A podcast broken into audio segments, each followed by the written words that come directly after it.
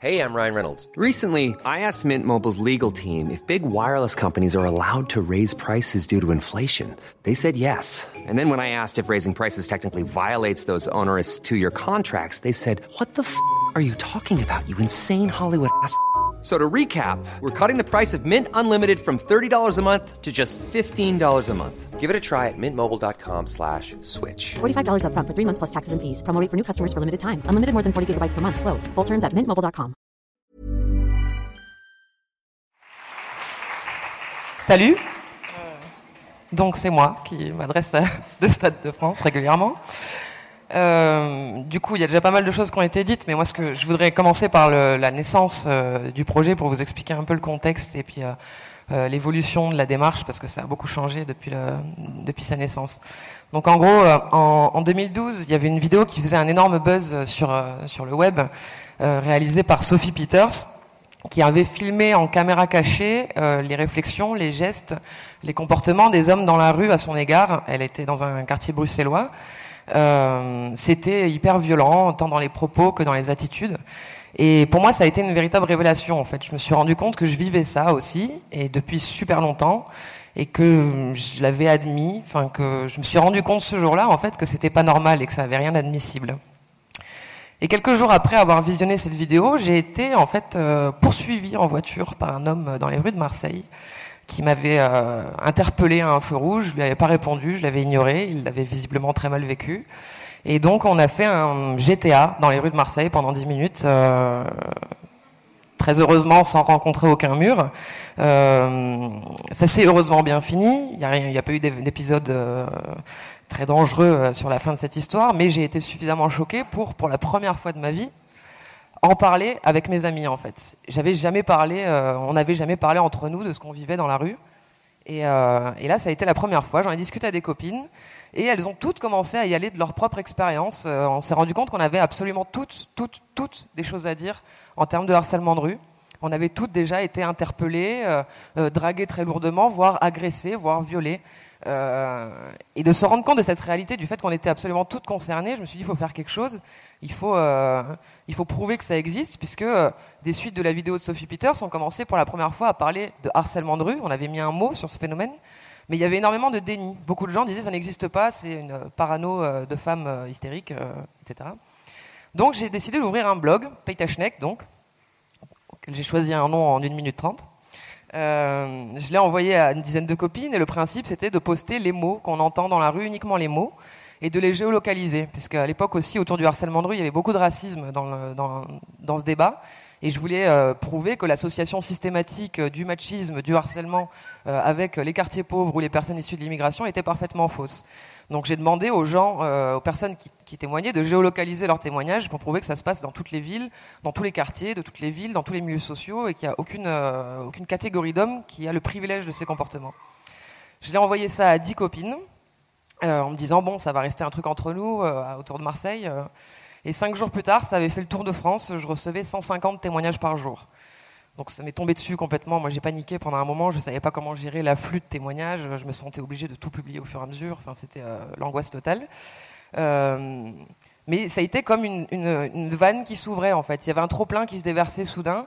Il y avait certaines femmes qui m'envoyaient dix témoignages d'affilée de tout ce dont elles se rappelaient quand, quand on leur avait dit déjà dans la rue, toutes les fois où on les avait arrêtées, où on leur avait fait peur, où on les avait menacées aussi.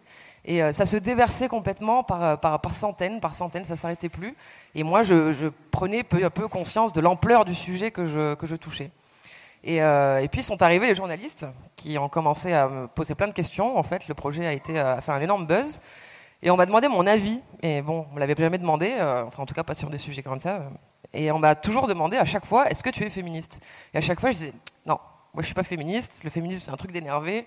Moi je suis tranquille, je suis pas je suis en colère, mais je suis pas plus énervé que ça. J'ai d'autres sujets dans la vie. Enfin, je, non, je suis pas féministe.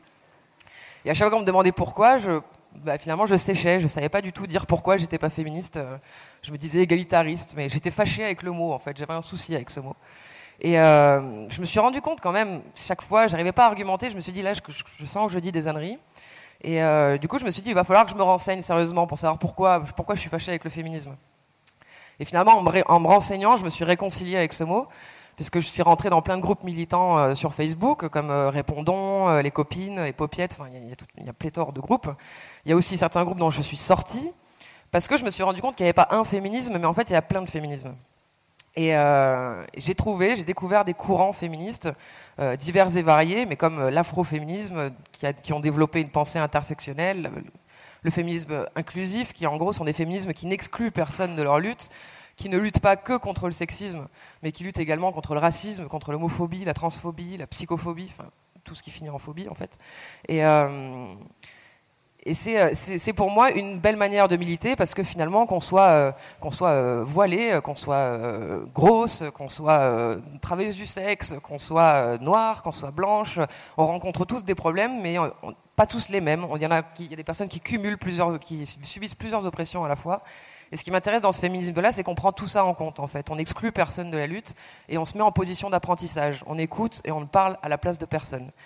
Donc là, moi, ça a été une révélation pour moi. Je me suis dit, c'est ça le féminisme, en fait. C'est comme ça que j'ai envie de, pratiquer mon militantisme. Et en fait, merde, j'ai toujours été féministe. Juste, je connaissais pas ce mot, quoi.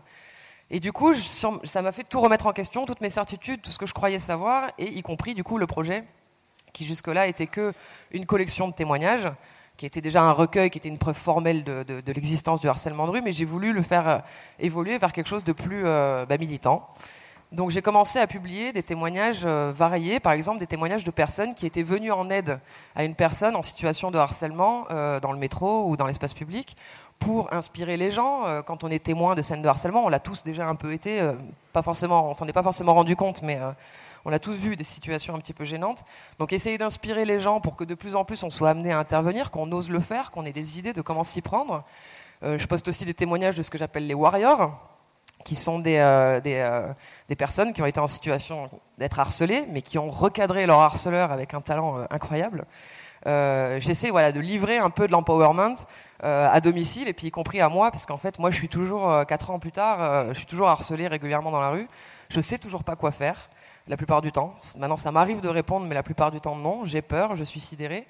Et donc, ce projet me livre à moi, en premier lieu, beaucoup de beaucoup d'inspiration et, et beaucoup d'empowerment. Donc au début, les témoignages sur Paytachnek, c'était des trucs, j'appelais ça des tentatives de séduction en milieu urbain. J'étais un peu maladroite aussi dans ma, façon de formuler les, euh, de formuler les choses, mais ça allait du euh, très maladroit, euh, t'as des yeux noisettes, est-ce que je peux être ton écureuil? Ou vous êtes magnifique, on dirait un chien de traîneau. Ok, et ça allait jusqu'à te baisse pas comme ça, sinon tu vas prendre 9 mois. Et là, je vous passe les phrases les plus trash parce que c'est très hardcore. Et euh, maintenant, le projet, c'est beaucoup plus agressif. Je poste euh, beaucoup moins d'anecdotes mignonnes parce que le but, c'est qu'on se rende compte que c'est grave et que c'est gênant. Donc, euh, on se concentre sur les anecdotes agressives. Enfin, les anecdotes, c'est un, terrible mot, on le disait hier, mais les expériences les plus dures. Et le fait d'avoir fait ce virage militant, de lutter contre la culture du viol, de déconstruire plein de choses qui, qui, nous amènent à vivre le harcèlement de rue, sur la page Facebook, il y a un truc magnifique qui s'est produit.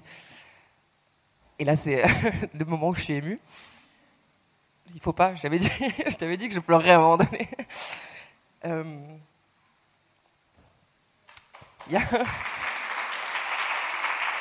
Arrêtez, c'est encore pire. c'est encore pire maintenant, merci beaucoup. Euh, il y, a une espèce de solidarité qui s'est créée sur, la page Facebook, qui est devenue le support le plus suivi finalement au-delà du blog. Dans les commentaires, c'est un truc incroyable qui se passe. Bon, voilà, on l'a dit, maintenant il y a une énorme communauté, on est 180 000. Bon, ça, ça- je vous laisse imaginer le nombre de conversations que ça, ouvre. Mais il y a une solidarité incroyable. Dès qu'on poste un témoignage, il y a des dizaines de personnes qui viennent livrer des 33 tonnes de soutien et de, courage. C'est absolument magnifique.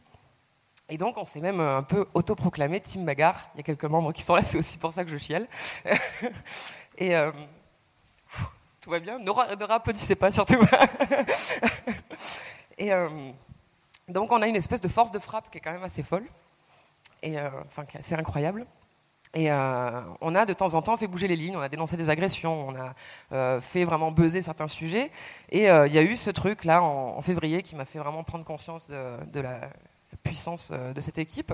Donc Clémence m'envoie un article par mail sur cette, cette, ce loi, ce projet de loi sur la sécurité dans les transports euh, en m'informant du fait que le Sénat avait décidé d'effacer un article qui concernait le harcèlement sexiste dans les transports et qui, était, euh, qui apportait plein de, choses fort intéressantes. Et euh, donc Clémence a sorti cet article, je l'ai publié sur la page de Paytachnek. Et là, il s'est passé une espèce de, rébellion générale et unanime. Tout le monde s'est révolté en, voyant cette réaction du Sénat. On a dit on peut pas laisser faire ça, on peut pas laisser passer, c'est pas possible, il faut faire quelque chose.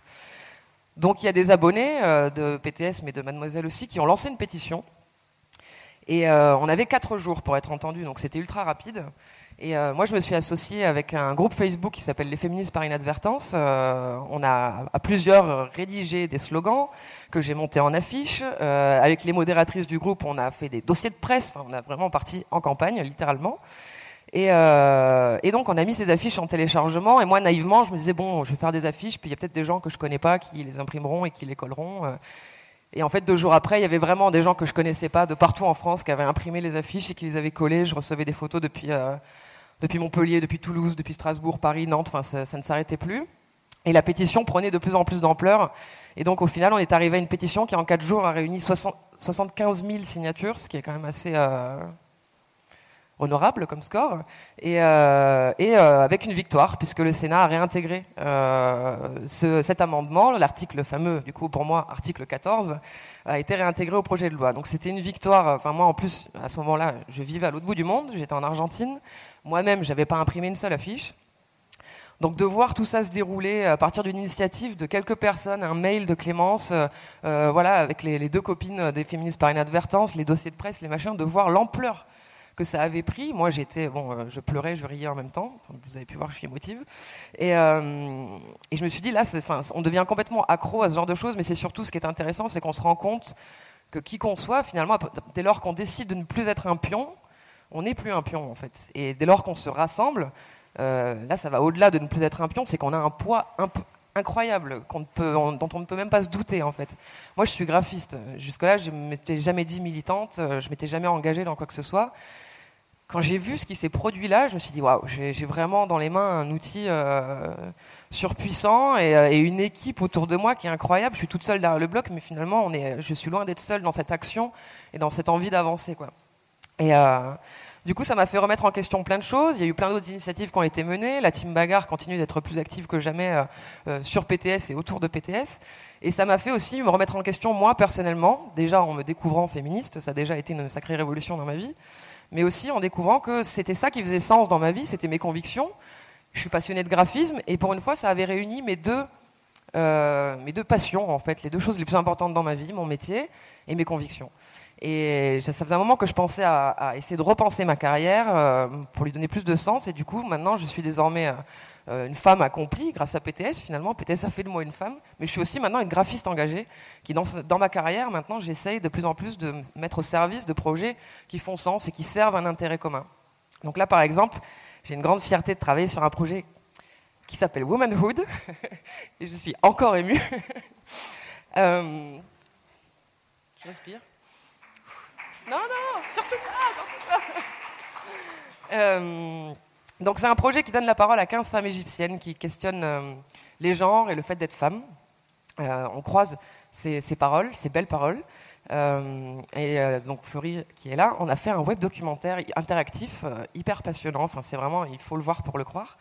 Euh, on est nous aussi actuellement en crowdfunding sur euh, Indiegogo pour notre part. Euh, on vient de lancer la campagne il y a deux mois pour nous aider. Il y a même des petits flyers au fond de la salle si vous voulez avoir plus d'infos. C'est un projet qui fait sens complètement. Pour moi, c'est le projet idéal en tant que graphiste. J'aimerais travailler que pour des projets comme ça. Euh, on donne la parole, pareil, comme ce que je vous disais sur mon féministe, on écoute, on parle à la place de personne, surtout pas. Au contraire, on, met un porte-voix pour des personnes qu'on n'entend pas ou qu'on n'a pas envie d'écouter. Et euh, ça, c'est absolument magnifique. Et j'enseigne également maintenant le graphisme dans une école à Aix-en-Provence, le CV. Et à cette occasion, j'essaye, pareil, d'injecter un petit peu de militantisme euh, dans les écoles, les écoles de graphisme, parce qu'on oublie souvent, en tant que graphiste, on se dit qu'on est là pour servir des intérêts commerciaux, de marques ou d'entreprises. Et euh, là récemment, j'ai fait travailler mes élèves sur des faits de société, euh, sur des causes, pour leur rappeler qu'en fait le, graphisme c'est un outil mais surpuissant pour mobiliser, pour, euh, pour informer, euh, et surtout pour mobiliser. Enfin, c'est, Schneck qui m'a fait m'en rendre compte parce que je le savais pas moi-même. Pourtant, j'étais déjà graphiste depuis un moment. Mais euh, voilà, j'essaie de ramener dans les écoles aussi cette conscience de refaire du graphisme ce qu'il a souvent été et particulièrement en France, c'est-à-dire un outil de lutte. Et, euh, et, donc voilà, c'est pour vous expliquer un petit peu la révolution que PTS a été dans ma vie. Et la, la conclusion que je vais faire, c'est la conclusion que on fait et que vont faire beaucoup de participantes comme moi, je pense, c'est que euh, on est capable du meilleur en fait, qui qu'on soit, euh, où qu'on soit, euh, qu'on soit voilà, en zone rurale ou euh, à Marseille, à Paris ou n'importe où ailleurs. si on a une idée, il faut absolument la lancer en fait. Et même si ça prendra peut-être pas, il faudra en lancer une autre après, mais ça finit toujours par marcher à un moment donné et c'est surtout au moment où on s'y attend le moins en fait. Et, surtout ce que je voulais dire, c'est que je suis super fier de la team Bagarre et, je vais arrêter avant de pleurer.